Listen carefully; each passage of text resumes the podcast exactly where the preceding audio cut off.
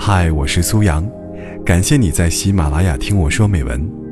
微信搜索“听美文”三个字，关注我的个人公众号，在那里可以获取每期录音的同步图文，同时也可以了解我更多。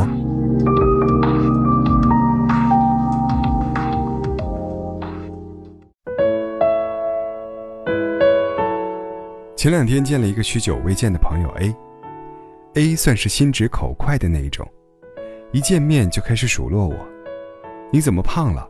脸都圆了，黑眼圈那么重，怎么跟大妈似的？”可能是我特别傲娇的性格，并没有在他面前表现过，所以他肆无忌惮地说着那些特别真实的评价。我心里已经暗暗生气：“你到底会不会说话呀？一上来就往坏处说。”换谁谁也不高兴啊。那天，我一共见了好几个朋友，每个人都对许久未见的我做了评价，可是除了敷衍和奉承，我没听到一个真诚的评价。你一直都那么美，没胖啊，一直都是女神。是的，这段没有相见的日子，我胖了十斤。那晚，我照了照镜子，从来不胖脸的我。开始出现了双下巴。那个上镜不需要修脸的我，却在那天的合照里，修了好几遍的脸。后来我觉得 A 特别可爱，他跟我说实话的那一刹那，也许我会不开心。但是想想，这样的社会，又有几个人会跟你说真话呢？那个可以用像个大妈形容你的人，一定是真诚的在跟你对话。只是让你看到自己的不足，而那些一个劲儿夸你美的人，却不一定真的觉得你美。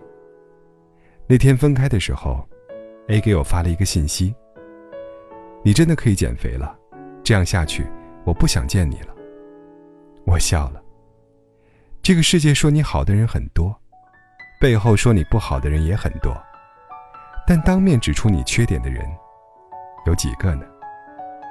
谢谢泼你冷水的人，而那些背后泼你冷水的人呢？在我看来，这些人就像是我人生长河中的船桨，没有他们，我就永远到不了我所向往的彼岸。K K 是我的好朋友，也是我朋友中比较出众的一个，可我们都喜欢叫他胖子，因为曾经的他真的是个胖子，一米六零的个子。一百五十斤的体重，可是因为性格魅力，他的身边永远都不缺朋友和异性朋友。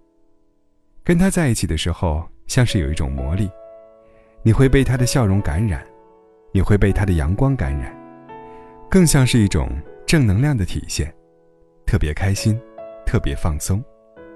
所以，作为一个胖子，K K 同学，却比我们都要幸福，有着一个高大帅气的男朋友。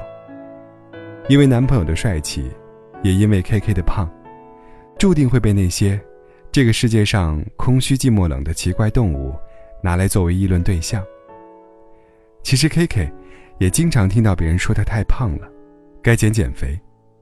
可是她男朋友根本不介意啊，而且喂胖 K K 是她男朋友的生活乐趣之一。他总觉得自己女朋友吃胖是自己养的好，但是。那天下午，真的改变了 K K 的一生。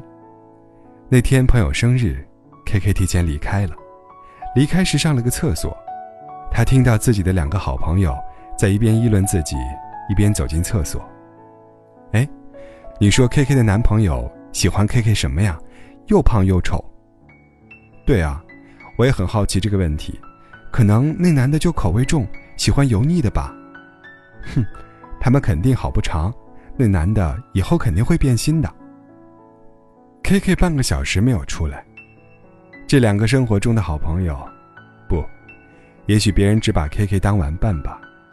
这两个平常说 K K 特别可爱的好朋友，他们的真心，原来是这样的。那天，是自己二十三年以来受到的最大的耻辱。这样的耻辱不是来自陌生人，而是自己的好朋友。他无法再熟视无睹，无法去逃避自己自卑的内心。他不想再找别人嫉妒我幸福这样的借口安慰自己了。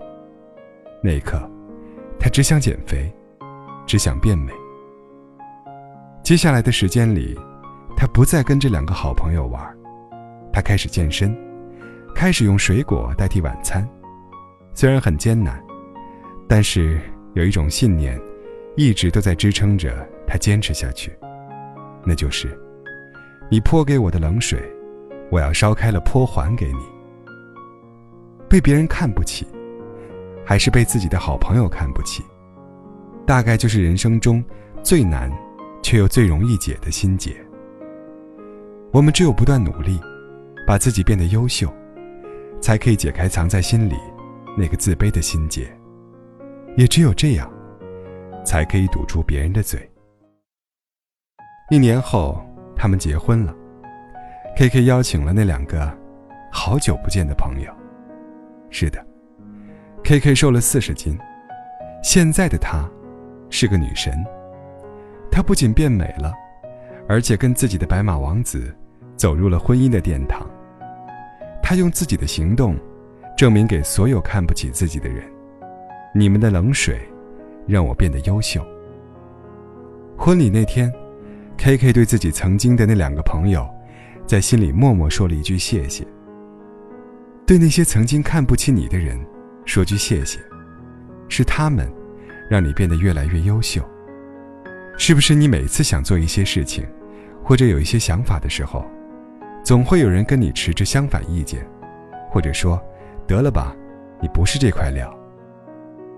后来我才知道，我们没有资格去争论什么。在我们没有成就之前，没有必要过分强调自尊。你看不起，也确实是对的。所以，我也只能努力证明给你看，我的成就。这个努力的过程和结果，才是我向你证明自尊心的依据。说你好的人。他不一定真的觉得你好，说你不好的人，就真的觉得你不好，而这些不好，才是你需要改进的地方。把别人对你的不屑和质疑当成一种激励，那些阿谀奉承的人，只会让你开心，却无法让你进步。当你事业上没有动力的时候，想想那个看扁你的人。当你在生活里遇到失败的时候，想想那个会幸灾乐祸的人。花是冷水浇大的，热水只会加速花的凋谢。人生亦是如此。